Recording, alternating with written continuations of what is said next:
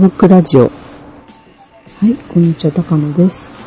えー、まあ、今、こんにちはと言いましたが、えー、今日はですね、あの、なんと朝に収録しております。スクランブルの中でも朝収録してるのは多分私だけだと思うんですけど、え、あの、それでもうお気づきかと思いますけど、今回はね、一人で、えー、収録したものをお届けしたいと思っております。えー、ちょっと前にね、あの、スクランブルの番組の中で朝起きたいなって話してたと思うんですけど、あの、夏に入りましてそれを実行しております。えー、ただいま朝の6時19分ぐらいなんですけど、えー、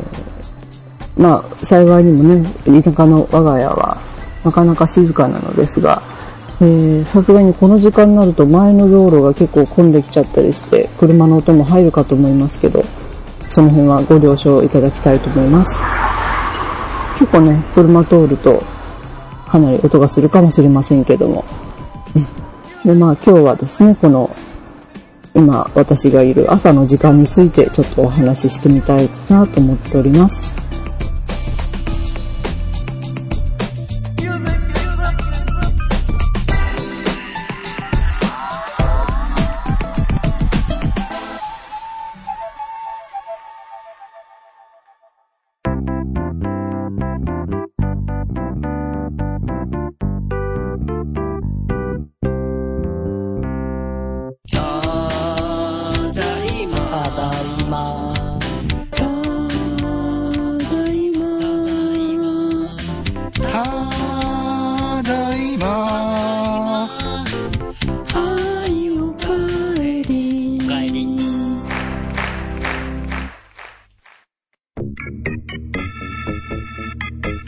ャストスクランブル。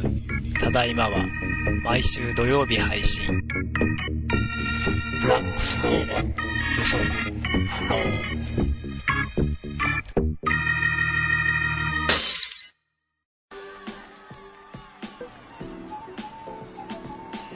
はい。そうですね。あの、まあ、暑さが、増してきた大体7月初め、半ばぐらいからですかね。えー、もう夜はですね、あの、私の部屋で作業ができない、パソコン作業などできないということで、えー、もうさっさと寝てしまうことに決めまして、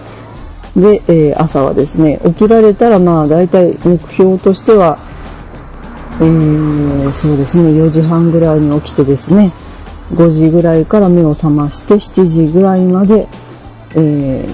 ー、涼しいうちにパソコン作業をしちゃおうという予定となっております。本当はね、もう1時間ぐらい、3時間ぐらいできるとベストなんですけど、まあちょっとそこまでは、あの、寝るのがね、どうしてもね、12時ぐらいになっちゃうんですよね。ああそれだとちょっとね、あの、睡眠時間きついんで、まあやっぱり5時間、取れれば6時間取りたいなというところなんですけど、最近はその辺の駆け引きが大変難しいかなというところです。えー、で、朝で、朝は、えー、まあ、インターネットとかでね、ウェブとか見たりもするんですけど、それよりかは、えー、割合、作業がはかどるかなという感じですね。いろんなもの、例えばハガキ作ったりとか、そういう作業のがね、すごく、やっぱり朝だとね、はかどるんですよね。うん。それなぜかなと考えてみるんですけど、やはりね、この、私、まあ、その、仕事出かける前にこれやってるんですけど、7時、7時というタイムリミットがございまして、まあ、7時ぐらいから、まあ、家族でご飯食べてっていう感じになるので、ね、それまでにね、いろいろ済ましてしまわなければいけないということもあって。で、まあ、これまでね、夜起きてた時はね、どうしてもその、ウェブの方が気になっちゃって、そちらをだいぶ見ちゃったりして、結局作業の時間がなくなっちゃうみたいなこともあったんですけど、えー、これを朝方にするにつれてですね、まあ、夜、ウェブブラウズとかはですね、あの、ほとんど iPhone でできるんだなという感じでして、iPhone でほとんど見ちゃって寝て、で、起きて、今度は作業するという、そういうパターンがすごくできつつあります。でね、あの、やっぱりどんどんこう外がね、明るくなるっていうのを見ながらやってるので、えー、やることがすごく、あの、前向きというか、え、あの、どんどんひらめいてくるというか、うん、だから結局7時ぐらいだとね、ちょっと7時、ああ、もう終わりかっていう感じになるぐらいなんですけど、もうちょっと時間欲しいなって感じにはなるんですけども、で、夜の時はね、結構もう、いろいろやって疲れて、さらにっていうところだったんで、なかなかいいアイデアとか浮かばなかったりして、集中できなかったなっていうのはあるんですね。だから結構朝にしてからそれができるようになって、あの大変助かってるなという感じがします。うん、まあ、あの、もちろんね、今年言われてる節電にもなりますし、あの、朝、まあ4時ぐらい、4時半ぐらいより前に起きちゃうとちょっと真っ暗なんですけど、えー、5時以降だったらね、だいぶ日も出てきますし、ほとんど家の電気も少なめで済むというのもありますしね。もうここ田舎なんでね、ちょっと、あのー、虫の声がね、かなり します。で、夜中つけてると本当虫がね、どんどん寄ってきちゃってね、その日虫だらけになっちゃうんですよね。で、朝だとそれがないですし、で、朝一番感動というか、したのはですね、あの、まあ、4時半起きてまだ真っ暗で、5時過ぎに日が出てきた途端に、こう、セミのね、鳴き声が一斉にワッと始まるという。まあ、たまに夜中にね、間違えて鳴いてるアブラゼミとかいるんですけど、えー、そうではなくてね、こう、山全体から、あの、こう、シャーという、あの、セミの声がね、一斉になる時があるんですね。今日はね、まだそうでもないんですけど、うん、そこがね、またすごくいいとこで。で、まあ、あの、まあもちろんずっとね、こう、有線でラジオを聴きながらやってるんですけど、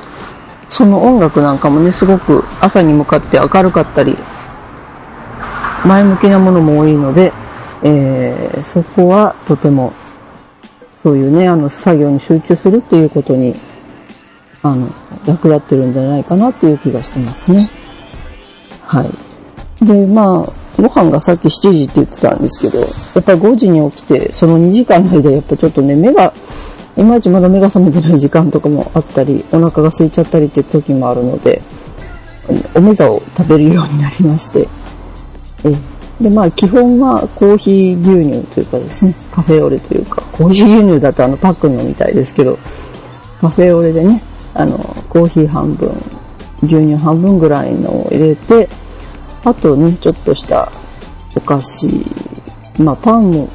今日はパン食べ、パンちょっと半分ぐらい食べたんですけど、えー、普段はね、あと、お菓子やなんかをね、ちょろっとつまんだりして、それでな、やっと目が覚める時も多いんですけど、え、ちょっと前までブームだったのが、ビスコのね、小麦胚芽入りっていうやつで、うん、あれは2つちっちゃいビスケットが袋に入ってるんで、そこがね、食べやすいのもあるし、一袋40キロカロリーとかね、一応そういうカロリーも 気にしながら、でまあ、いろいろ入ってるんで体にはいいのではないかという、わずか、わずかな期待もありつつ、そういうのを食べたりですね。で、この先週はね、あの、うちになぜかね、アコウのね、塩ま、塩まんじゅうっていうのがありまして、それがすごい良かったんですよね。あの、あんこの部分にね、塩が入ってるやつなんですけど、とても上品なお味で、甘いんですけどね、かなりこう、どういうんだろう、体にいい甘さというか、うん、優しい甘さがします。うん、よくね、アコウの周りの JR とかね、そういったお土産物屋さんには必ず置いてあると思うんですけど、それを食べながらコーヒー飲みながらっていうこともしてますね。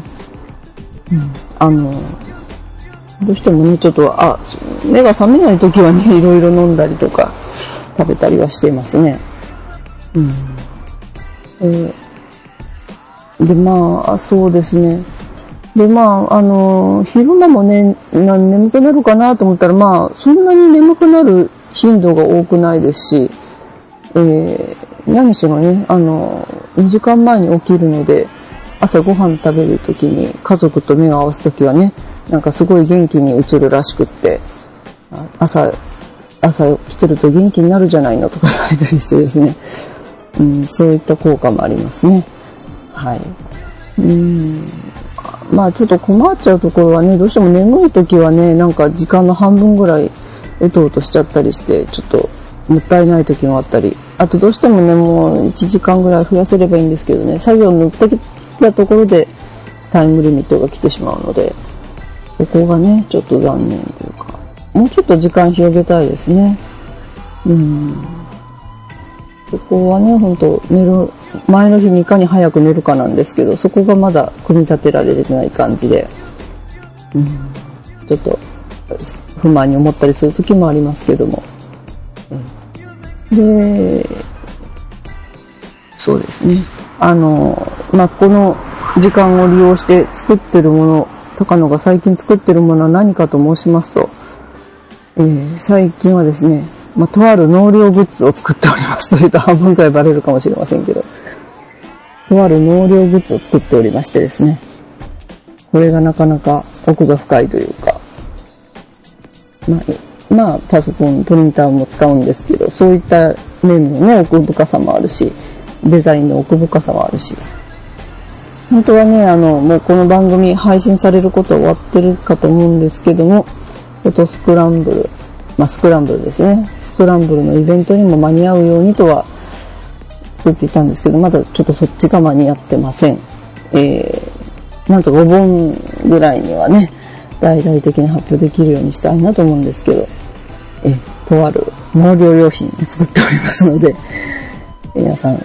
ちょっとご期待いただきながら聞いていただきたいなと思うんですけど、まあ、自分のね、あの、ボックスショップ、以前にお話ししましたけど、ボックスショップに飾るものを今作っておりますね。はい。あとはまあ、この、えー、高野ブックラジオの、えーブログを作ったりですね、それを配信したりとか、えーそういったこともしていますね。はい。でもこれをね、できれば年中続けたいなって思ってるんですけどね、このやっぱり朝に集中できるっていうのはすごく便利というか、うん、今まで求めていたことだったので、うん、だから一番問題は真冬なんですけどね、多分ずっと真っ暗の中やるかと思うんですけど、朝も寒いでしょうしね。うん、とにかくこの朝の集中をいい方向につなげていきたいので、うん、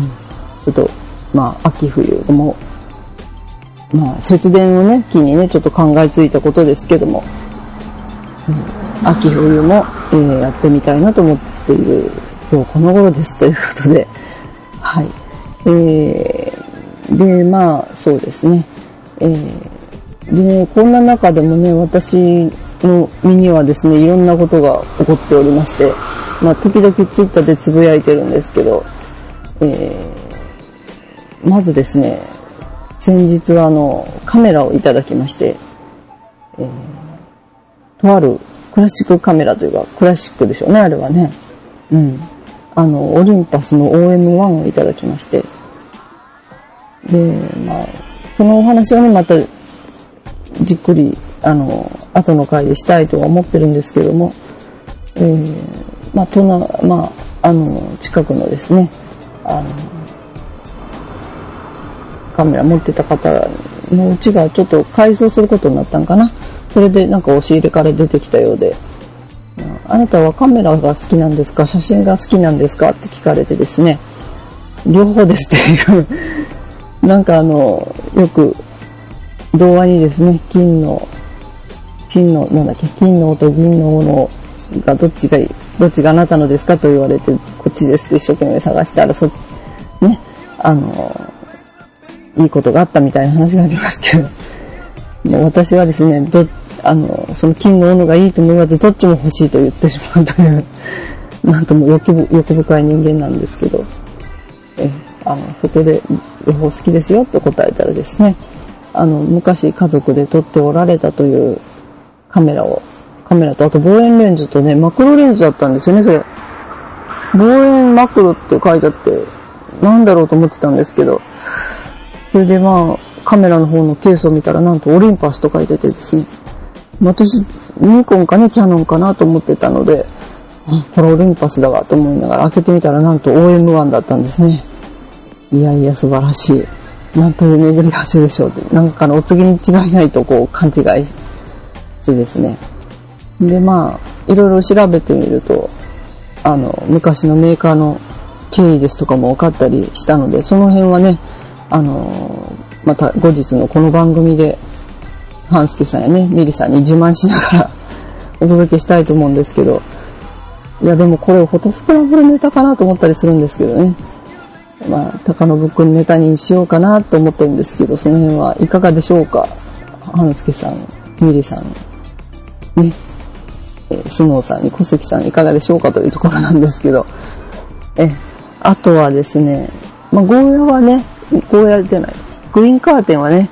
あの、この間ちょっと枯れちゃったんですって話をしたんですけど、それ以外かはね、まあ、ぼつぼつちょっとしおれてるのもあるんですけど、今のところはまた順調に伸びておりますね。うん、あの、7月中はだいぶ曇りが多くって、気温がね、そんなに上がらなかったっていうのも、えー、グリーンカーテン維持される一因になってますけど、8月に入ってからちょっと暑いのでね、その辺が持つかなとは思ってるんですけど、うん。なんとね、あの、苦香りですね。ゴーヤの方はちょっと花もね、ポツポツ咲きかけてるような状況なので、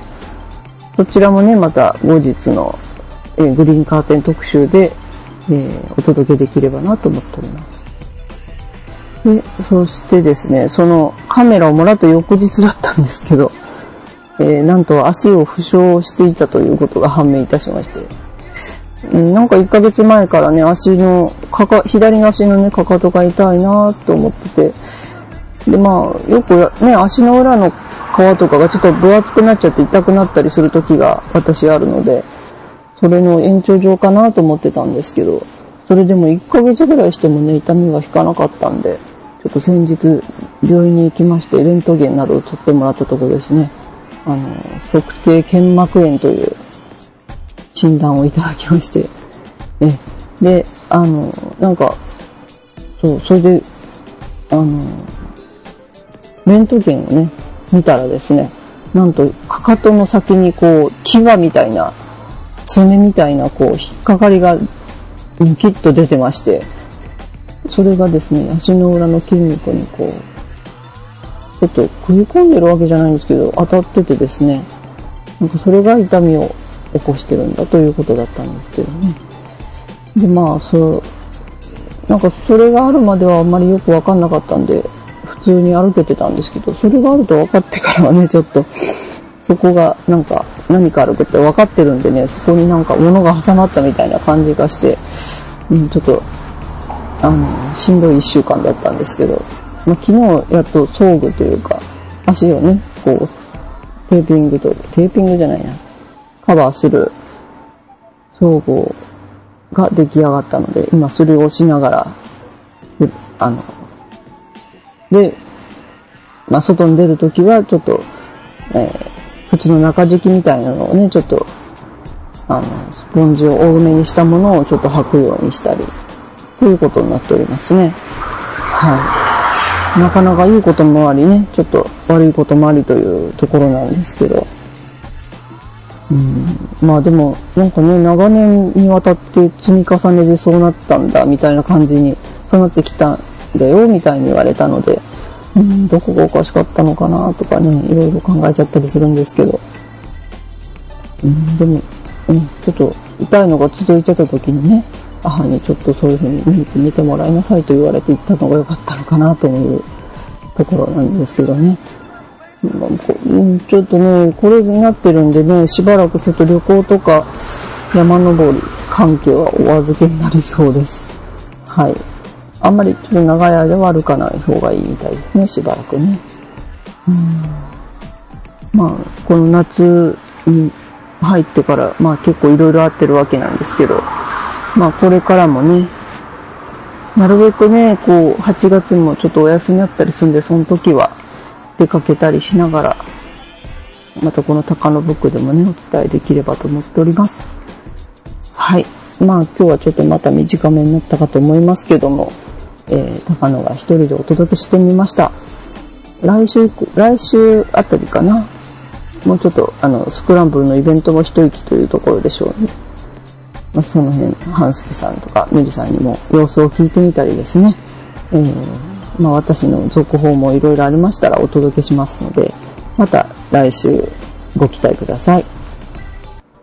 ということで、高野ブックラジオ第109回になりますかね。お届けいたしました。高野でした。ありがとうございました。また来週。